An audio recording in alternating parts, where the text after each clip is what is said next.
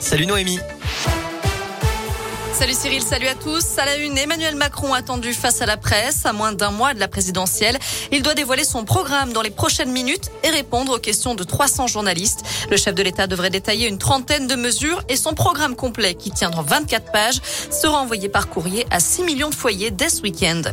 Nouvel allègement des mesures sanitaires dans les collèges et les lycées. À partir de lundi, les élèves cas contact de plus de 12 ans non vaccinés n'auront plus à s'isoler pendant 7 jours. Ils devront simplement réaliser un autotest à J 2. C'est ce qu'annonce aujourd'hui le ministère de l'Éducation qui conseille à ses élèves cas contact de porter un masque pendant 7 jours par précaution.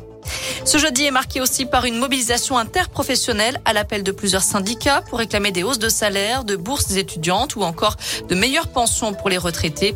Des manifs ont eu lieu partout dans la région, un mouvement qui a créé quelques perturbations dans les écoles aujourd'hui.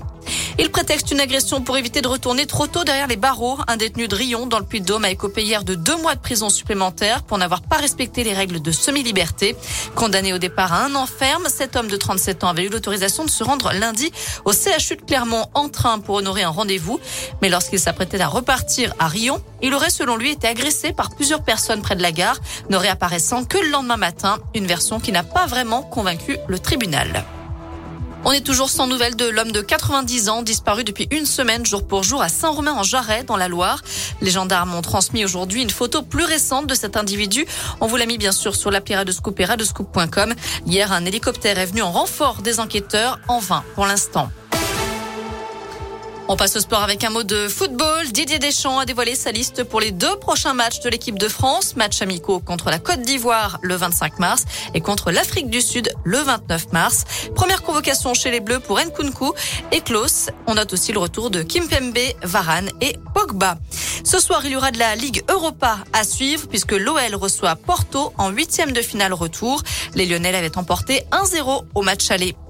Un mot de rugby aussi. Damien Penaud de retour chez les Bleus. L'ailier clermontois sera dans le 15 de départ samedi pour le dernier match du tournoi Destination. Ce sera face à l'Angleterre et ça se passera au Stade de France. Enfin, Tom Cruise est attendu, lui, à Cannes pour présenter le nouveau Top Gun. Il sera projeté au Festival de Cannes le 18 mai et sortira sur les écrans en France le 25 mai, soit deux jours avant sa sortie officielle aux États-Unis et dans le reste du monde. Voilà, vous savez tout pour l'essentiel de l'actu. On jette un œil à la météo pour cet après-midi. A priori, hein, ça va rester comme ça, nuageux, bien grisonnant. Euh, des températures comprises entre 14 et 18 degrés. Demain matin, on va se réveiller aussi euh, sous la grisaille avec des températures qui grimperont à nouveau jusqu'à 18 degrés l'après-midi. Pour le week-end, si on jette un œil, bah écoutez, a priori samedi, on retrouvera quelques éclaircies. Ce sera la même chose pour dimanche. Bon après-midi.